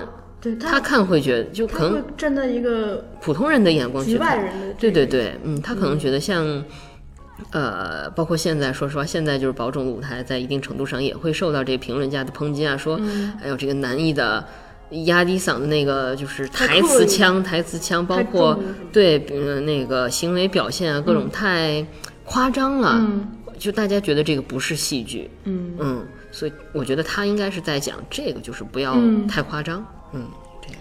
还有一个就是，哎，这这个人真是处处 处处都有精神。还有一个就是他面就是面对这种森严的等级制度，嗯。我觉我一直觉得他身上有一种很平等的，就我平等尊重每一个人的这种精神。嗯对对对，你看他那个，就是呃，那个他在下级生的时嗯。候，不是当时流行，就是一般就是不敢问上级生嘛，直接问。但他现在也有，但他但他就是不懂就要问，对。而且还还问到了那个冲日野八千代啊，对对，春日野八千代那是嗯剧团的国宝，对呀，对。人家就是反正我不懂，我谁都敢问，对对对，还有嗯包括松本老师也是剧团的国宝，这种他都敢去问，对，但对。但与此同时，当他自己变成了这个上级的时候，嗯嗯。那下下级要是有人问他，他自己也很乐于去解答。对他乐意，哎，我觉得特别就是难得的一点啊，嗯。他是一边一方面是乐于去解答，他尽可能去帮助下级生，但是呢，他不会对下级生说去填鸭式的灌输我的一些东西，他是更倾向于给建议，嗯，然后适不适合，充分的给予自由，让你来选择这是选。天生的领导思维。对对，太难了，我就觉得真的是非常厉害。对，这这种人做领导或者做老师都会变成很好的。对对，那个日本不是连续多少年都评价他是就是我的理想上司吗？这种，对对真的是，这个平等的东西，这个哎哎呀，反正我觉得可能我不知道是他骨子里的，还是说他骨子里本来有就有，加上他在那个，比如说他在下集的时候，可能嗯嗯嗯嗯，就是刚咱们前面讲的好几次惊吓中，他感受到的那种森严的东西给他个人带来的压力，对，所以他可能就是我理解的，就是说我吃过这个苦了，就是我不要再让我后边来的人跟我吃这种没有必要的、没有意义的这种苦。对，我觉得这种应应该是有这样的因素的，就是一方面他他的个性就在那儿，嗯他真的我觉得是很特殊的一个人，很特别的一个人。一方面是这个，然后另一方面他的经历，但我觉得这个他他自己的经历呢，咱们可能也不太好说一概而论，就比较片面的来说，因为一方面是他受到了这样一些。呃，就是没有必要的窠臼的一些束缚和限制，所以他会觉得尽量去避免这些东西。嗯。然后另外一方面呢，其实也是就宝种的优良传统吧。其实很多东西当时，因为他跟那个。呃，比这个他的职业生涯吧，在保种的职业生涯比较特殊，他的轨迹比较特殊，他是周围的朋友很多是非常厉害的上级生或者 top star 这种，然后他们之间会有比较密切的交流，然后言传身教，哦前辈们会告诉他这个，因为其实，在宝冢就是，呃，说你要当 star 有一个非常。呃，重要的素质吧，就是你得机灵。啊，对，确实是，就是机灵。其实所所谓的机灵，就是你要去灵活的处理这些事情。嗯我觉得这个应该也就是这，因为这个就告诉他机灵，这是上级生教给他的东西，嗯所以我觉得也是各方面吧，嗯就是种种原因成就了这样一个填海游戏。我觉得还有一个吧，可能跟他的这个原生家庭也有嗯关系。嗯嗯，他父母虽然咱们前面讲，就说可能他父母相对的 正经人家嘛，嗯，但是不他一直也说，就是被放养大的，就是 是这样一个，对对对，是。就是跟这样说来，跟那个《Me and My Girl》里头那个角色，他演的那个角色 还挺像的，就是在一种放养的状态中，可能反而可以更好的保、嗯保持很多人原有的天性。是的，是的，就比较自由平等的嗯家庭环境吧。对就是因为他父母是爸爸妈妈都工作，嗯因为当时的话，很多这个日本的妇女的话，她们结婚之后，都尤其生在家里。对，会在家，然后可能会把很多的注意力都嗯放在老公孩子身上，反倒是可能嗯多少吧，会给孩子造成一些束缚。嗯。然后他的父亲母亲都是对自己有自己的职业，嗯。然后，嗯，我其实更倾向于说他父母都是职人，就日本这个职人其实是一个对于，呃，一个某行业从业者非常高的评价，嗯。嗯，就是他们在这一方面就是有所成、有所见解、有所长、嗯这样一个职人。然后两边呢，就是父母都有自己的事业，嗯有更开阔的这样一个算是平台和圈子吧，所以对他来说也是，就我们所谓的放养，其实是嗯就是给他更多的空间和自由去成长吧。嗯，对。而且人家老家不是乡下吗？人家会暑假还要回乡下。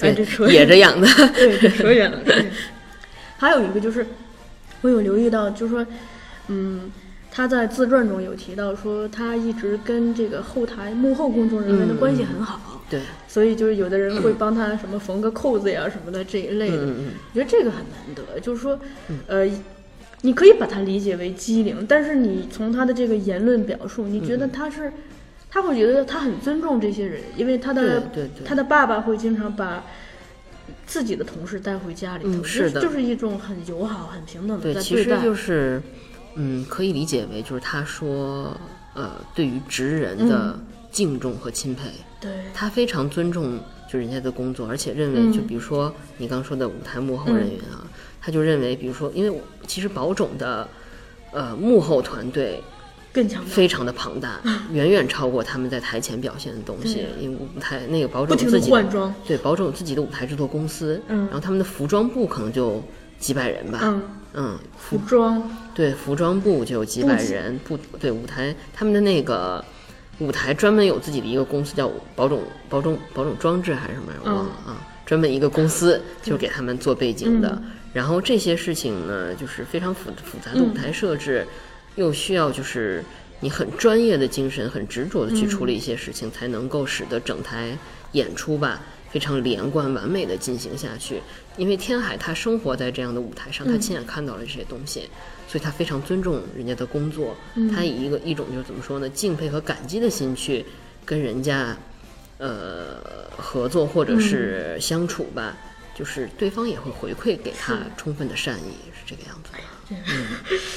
哎，太厉害了。还还有一个就是，你看他。这这这人吧，他分事儿就想的太明白了，但他对对媒体是另一个态度，就是，嗯，他有提到说那个媒体不是采访的时候，他老说真话嘛，他说你你来你你你来这儿是不是就是为了想当那个他？他说不当其实也挺好的，就只要能表演就很开心。就是他呃那个时候，我觉得应该是，呃，可能他理解的媒体就是完全是正面的那种形象，然后可能比如说因为媒体的话，比如说为了寻找一些爆点啊什么的，可能会。利用一些玩一些文字游戏啊，怎么样？他当时可能就不太能理解这事儿吧，嗯，所以他耿直。对耿直。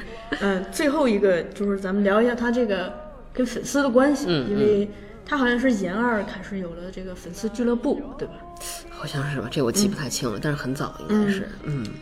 他他他对粉丝的这个态度，好像跟人家别的 top 的嗯态度也不、不太一样，是吧？对他就是可能在很多不是特别了解的人来看，他对粉丝特别严厉，很又冷漠，或者就是嗯 会有这样一个误解吧。嗯。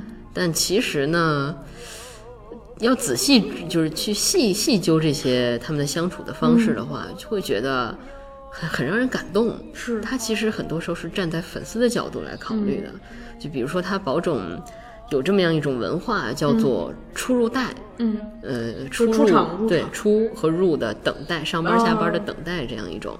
然后出入带呢，现在也是那个宝冢和东京街头的一个怎么说呢？风景线。一个风景线吧，因为他们就是粉丝啊，大家可能互不相识的粉丝，因为喜欢一个人聚集到了这里，然后大家有了非常宝冢他本身就这么严格嘛，各种的，然后粉丝的那个粉丝之间，嗯。呃，也是有这各种默契吧，嗯，哎，比如说不能大喊大叫，不能乱走呀，排成一排我，就说管得可严了。对对对，都说那个宝冢的呃演员的这个粉丝俱乐部像军队一样、嗯啊，对，但是确实看确实特别有意思，而且能、嗯怎么说感就能感受到这种啊热爱的力量太强大。对对对，所以有这样一种初入代文化，然后那个呃，尤其是初代的时候吧，像比如说他们下班。呃，基本上可就是有很多时候，那个表演完了之后，还会再去呃练习一段时间呀、或者是在讨论一下剧本什么的。对呀这可能出来就没点儿了。嗯，但是呢，你的粉丝还在等。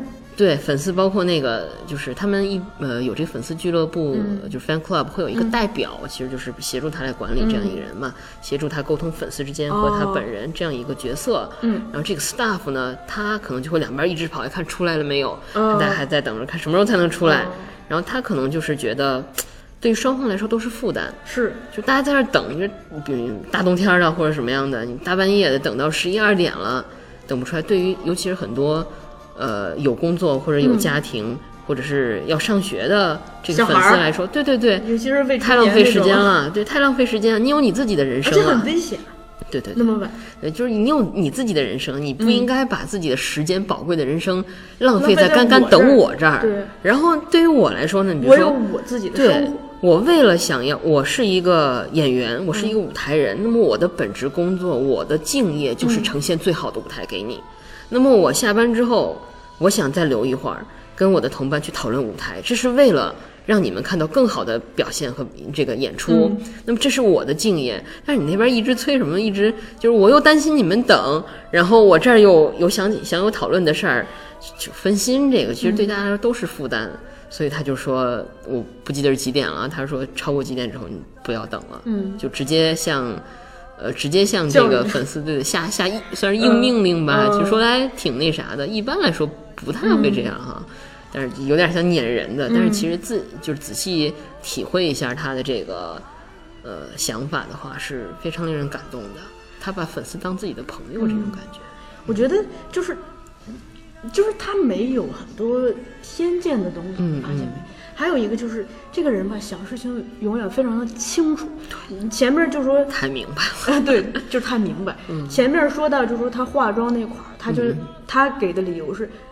我作为一个演员，你你们不是应该关注我在舞台上的表现吗？对对对所以我的在下面怎么样其实不重要。对，而且而且虽然他自己素面朝天，但是他为了角色还真是下功夫呀。嗯对就是可能为了一个角色的眉毛，请教人家八千代，呃，对自个儿还跑去那个可能商店去去研究什么对对对是呃的化妆的产品什么的，就是就是拎得特别清。同样在嗯对待粉丝这块儿，就是他也拎得很清，就是我们的我们情感交流的一个直最直接的东西就是作品，对。其他的并不重要。是，但是呃，也不能说不重要吧，就是怎么说呢？他是能够非常呃明白的分清，可以说分清主次，或者是说、呃根据不同的情况、抓住什么才是最重要的东西。举个例子啊，因为为什么说他说别的不是不重要的？他那个嗯，这个我跟你说，啊，他那个应该是研一的时候吧。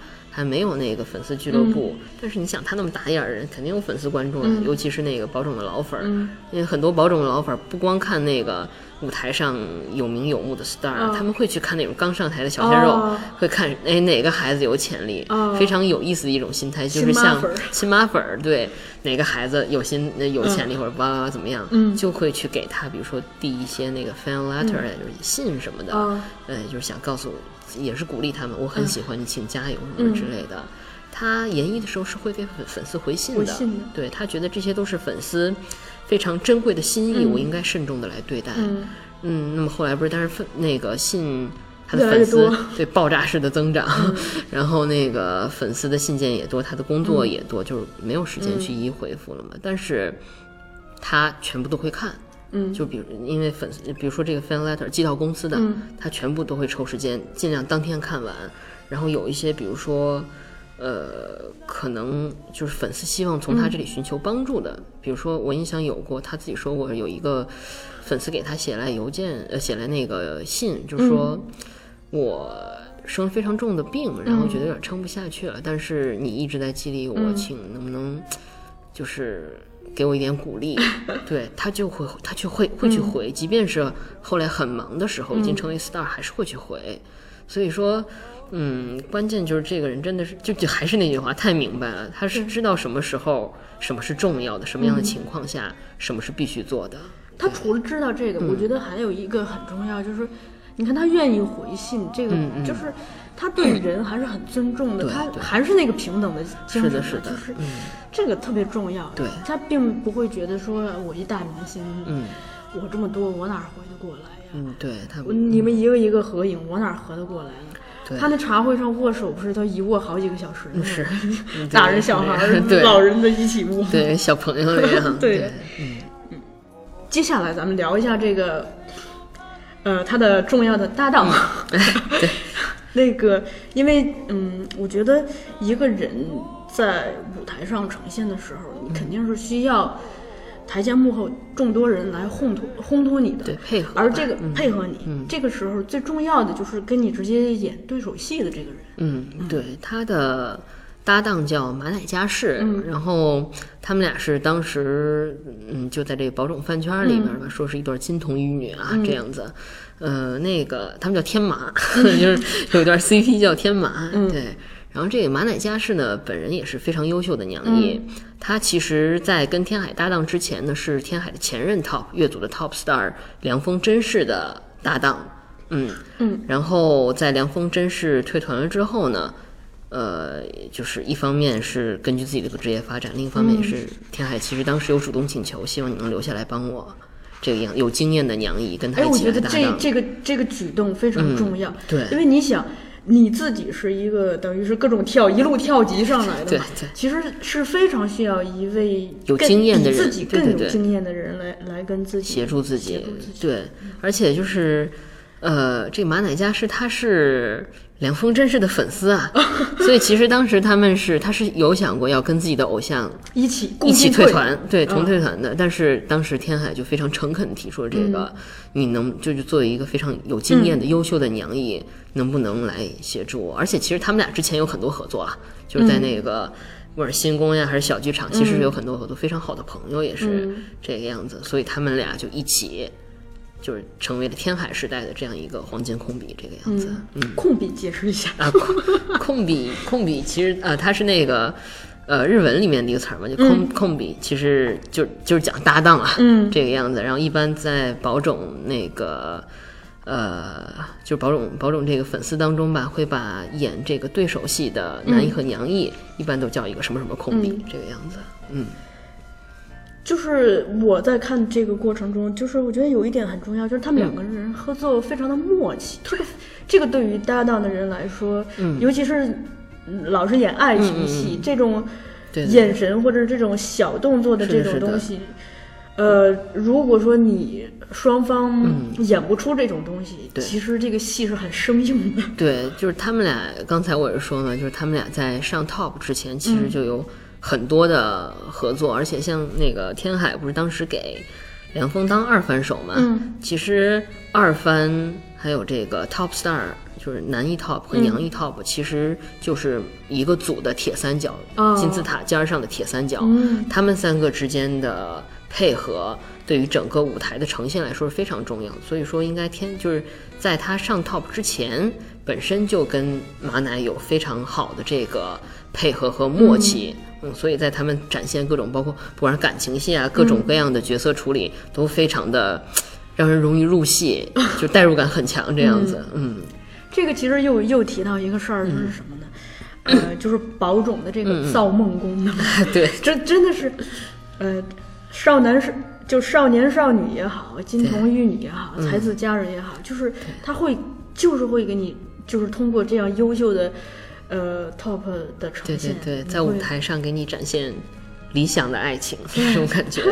对，是确实有很多，呃，就是其实大家从文艺作品当中寻求的，很多时候可能很多内容吧，就是可能是自己现实生活中。暂时还得不到的一些东西，所以他们会去向文艺作品来寻求这些东西。那么好，包拯我就把这些东西给你。对，那个，而且天海他作为一个男艺，就是我觉得他应该是满足了很多女性对异性的幻想。对，是我觉得是这样子的。对，不然你看那个会有粉丝就是各种海波，我要给你生猴子什么的。对，嗯。这这个是这是这一趴要聊的，咱们下一期可以聊一下，就说他女优时代，嗯，对这个满足的女性对女性的幻想。好的，这个咱们细聊。嗯然后聊到这儿，就是可以聊一下，重点聊一下他的这个退团。嗯嗯，我觉得他这个嗯，TOP 才当了两年多一点是吧？对，两年多一些。选择退团，嗯，等于是急流勇退啊。是，而且他。想的很明白，就是为什么退。我觉得这个，哎呀，嗯，确实是不容易。自我人生规划呀。对对，其实，嗯，两年退就是这上 top 两年，呃，也不是说特别少见吧，但确实不长。尤其是对他这样一个被，呃，不管是剧团也好，粉丝也好，就是寄予厚望的天才 star 来说，确实是多少会让人觉得可惜的这个样子。但是他还是。就是非常坚定的，就这样决定了。关键是中间还经历了那个日本大地震这样一个事儿，有这么样一个算是波折吧，依然没有改变他的决定。我觉得就是，嗯，对呀。而且他爸爸不是都觉得，人家那边地震了，遭遇了呃自自然灾害，你这边作为这么重要的人物，你退团，你是不是给给你们公司那个 添事儿嘛？但是。尽管他对此事感觉到抱歉，但是，就是我想好的事情，他还是会坚决的去做。对，因为呃，当时因为那个大地震的缘故吧，就是剧团其实也是挺困难的。他不是想那个退团以《Me and My Girl》来退嘛？然后当时可能是不是找赞助商还是什么的有一些困难，所以当时的制作人也是说，能不能这个延期一点？对，延后半年，然后。你就能演他来退了，但是因为我觉得这个意思说说的话，是不是可以？我但是我自己自己一说，是不是可以理解为，说是有可能你不能以你非常钟爱的这部作品，或者你对你非常有意义的作品来退团了。然后，但是天海当时他他的想法就是说，嗯，如果我天海是一个为了要想演这个戏就会改变我自己做做出决定的人，那么我的。就是我的 team 吧，我的乐组的一些伙伴们，他们也不会愿意跟随我的，是这样一个为了自己一己一己私利可以改变整个决定的人，我不能这样。你看这个领袖气质又出来了，领袖思维。对，但是我就即便我，我是也是我是在想，就可能他当时的想法是不是就是，即便不能演这个，做好的决定还是要这样，该怎么样怎么样。哎呀，太太帅气了。对对对。那个更让我感动的是什么呢？其实就是我，我不是有看过一段那个，他本来是好像是跟硬煮蛋相关的一个发布会也好什么也好，他在那个时候提到了他退团的这个东西，他说了一段话，哎呀，那个思路清晰呀，那个你你你你不知道吗？你你是哪一段？我现在没有印象，你来。我现在我现在先给你引一引啊，就说。他首先说第第一层意思，就说现在社会上传言很多我要退团的事儿，嗯，而我这个 Me and My Girl 正在筹备，嗯，如果现在就是等于媒体把这个话题引到了我退团这件事儿上，嗯，对那个剧的赞助商来说，嗯，不尊重，啊，如果给给人家造成了一定的影响的话，我我感到很抱歉，嗯，但这个事儿。我不受我控制。嗯嗯。第二层意思，告诉大家，我退团这一件事儿不是从我本人嘴里头发出来的。嗯嗯。就是你们就不要信，你们就信我就好了。嗯。然后呢，第三件事儿是什么呢？就是我选择开这个会，告诉大家，是呃，究竟怎么告诉大家？我想过很多种方式。嗯。但我还是选择以这样一个类似于发布会一样的方式告诉大家，是因为我希望粉丝以及我的同事们，可以第一时间、同一时间知道这个信息，就大家没有时间差，这平等的精神又出来了。对，大家是没有时间差的，就是你们是在同样，对对你并不会觉得我先告诉诉了谁，后告诉了谁。第四个意思就说，我为什么退？我在上来之前，我都想好我哪儿什么时候退。对，我这么想是因为我给自己设一个线，在这两年我就可以全力以赴，而不是说我就这么混着呗，对，对。走着看嘛，没这意思。我就是全力以赴，每一场、每一天都这样。还有第五个意思，就开始辟谣了，说有人说你是不是受欺负了，所以才退的。他的原话是：我没有这么脆弱，要是真被欺负了，我会认为这算什么？我会想，全额欺负回去。这也太帅了。对，因为被欺负，因为这种微不足道的事情，这全，呃，我是不会退团的，呃，给，因为，呃，对，就说因为这种微不足道的事情，我是不会退团的。然后又有人说，嗯、那你是不是是被退团的？是被退团的。他说这是什么蠢蠢话？这全部是我自己的决定。然后还有人说，你是不是被那个娘姨马乃加是拖着退团的？就他拉你退团。然后他说开什么玩笑？为什么要说这种话呀？说拖后腿的明明是我妈。我在这里说明白了。最后，最后这个决定很有意思。嗯他就当场解散了这个嗯嗯，粉丝会嘛对，就是我既然都退了，这个这个粉丝会成立，好像也等于是我拖累大家嘛，那就大家就一起解散，好好再好好说再见。但与此同时，又许下了一个怎么怎么说呢？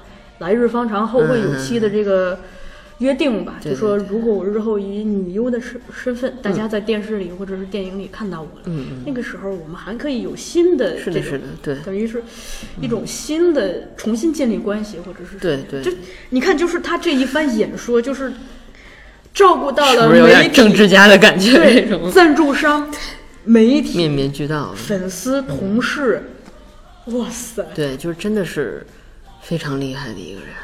对，而且，嗯，我这还是念稿子的，人家就没带稿子，就直接 直接说。对，就真的是他在权衡各个方面，我觉得他这个能力真的是太出众了。但自己自己永远在嘲笑自己，说什么啊，我是一个。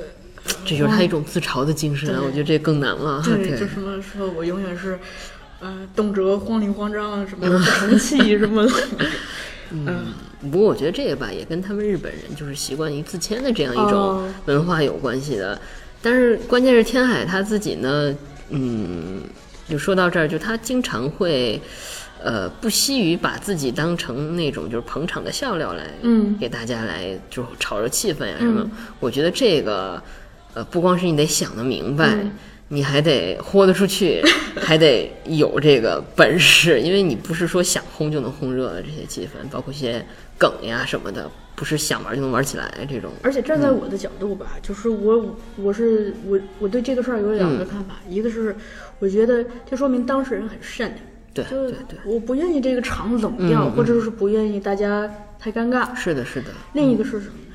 还是智慧吧，嗯，一种高级的智慧。嗯嗯，是的，就是这个，呃，所谓的炒热场面啊，嗯就是在他当二番的时候，也一度他，我觉得可能是有一些影响哈，嗯一度成为了他去，呃，自认为是可以辅佐自己。top star 的一个辅佐辅佐自己前辈的一个手段，就这个时候，比如说，哎，没有人能够接这个话了，我来，嗯他就可能觉得，哎，这是我自己的价值，我能够以嗯我的这样一种，就是一些小的行动吧，去服务大家。你看他他永远是个角色思维，你你你发现了没？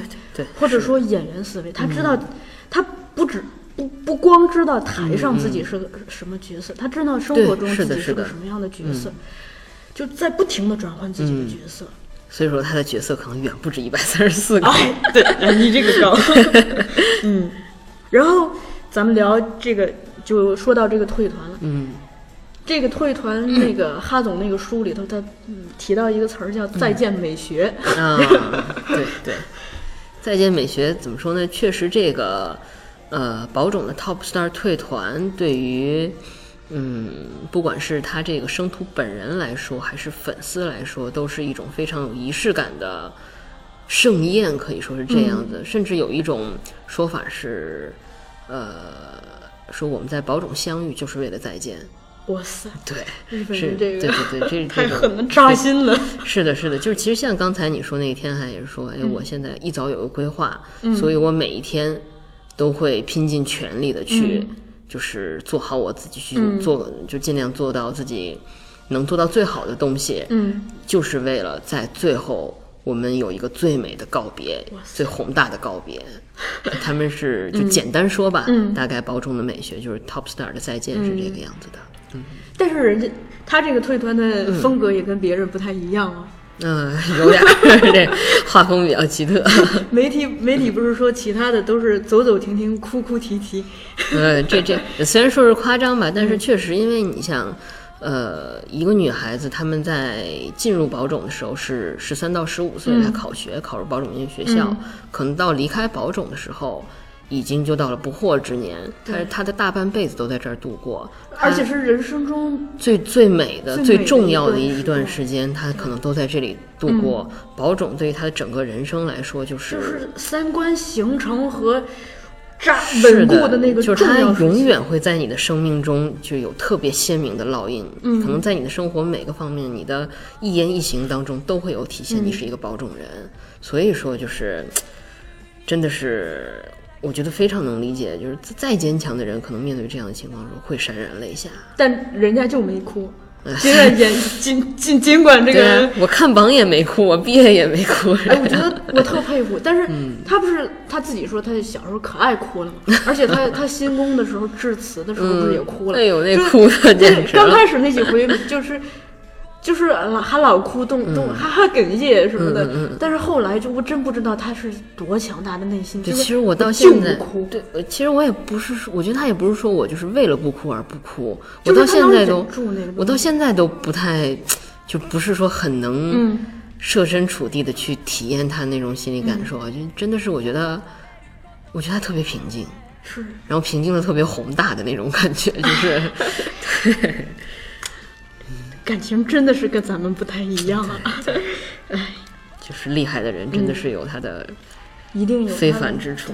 对，最后一个我我那个我我自己非常看重，嗯。就是非常打动我，就是他给下级生的一个忠告，嗯嗯嗯不能叫忠告吧，就赠言吧。嗯。我觉得也是你能看出这个人的思维。嗯。他说：“不要因为拼命就看不到保种以外的世界。嗯嗯，你看这个眼光，然后天海天海，对说在保种很容易就把保种看成是全世界，嗯嗯。只注意到自己的位置，别的什么都看不到的事儿也嗯常有发生。但是执着于自己的位置，只有看到自己的位置，就会看不到那些必须看到的东西。嗯。就是它是好几层宇宙的。对，然后还有说，不要成为别人的复制品。嗯。哇塞，这个扎心了。不要受他人干扰，对，就不管是给你提建议的也好，还是诽谤你的、造谣的也好，对，不要束缚自己，你自个儿也不能给自个儿下套，局限在一个，就不要局限在一个角落里，嗯，因为世界不只有一种价值观。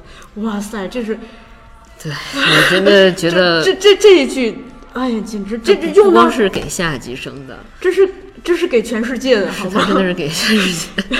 这不是全世界，全宇宙，我觉得对，真的是，我觉得他真的是有一些说他明白，对就是想的明白，很多时候是因为他的这样一种，可以说是生活的哲学吧。对到那个层次了，感觉是嗯关键他还那么年轻，说这番话的时候也就是个二十八。对嗯，二十八岁退团对，然后说生活方式也不止一种，对哇塞，说路是非常宽广的，是的，就是你除了听到就是这些有一种你、你今天常用那词儿叫宏大，就是有一种宏大的这种感觉。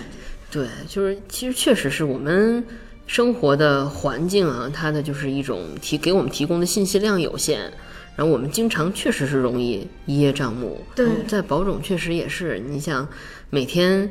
上上班下班一天，可能他们有十二甚至到十四个小时都在剧团，嗯，见的不是剧团的老师，就是那个演员，要么就是粉丝，所有都是跟保种相关的东西。是一个相对封闭的世界。对，很有可能他就是他就会因因为这个周围所有的信息源都是保种相关的，他就遗忘了还有更多的事情。嗯，确实存在这样一种，所以我觉得他这个给下级生的提点真的是非常非常的怎么说重要吧？对嗯，对，因为确实很容易迷失。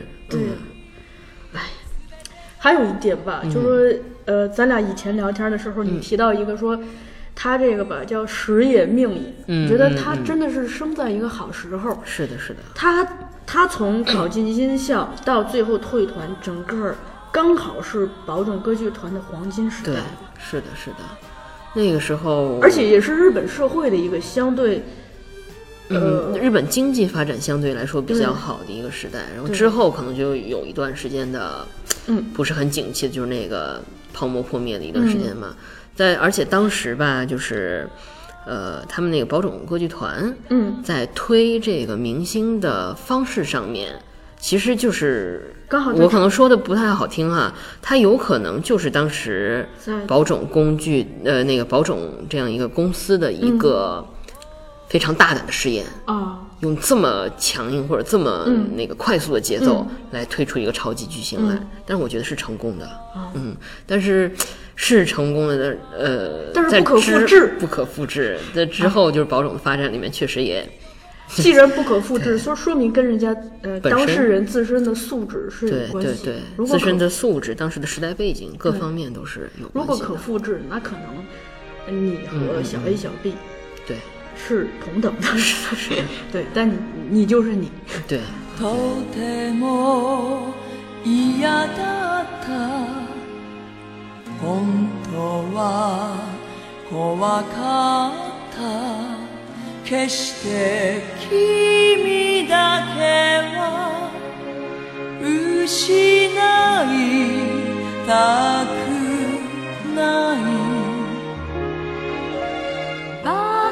なことしてた。一緒にいたい。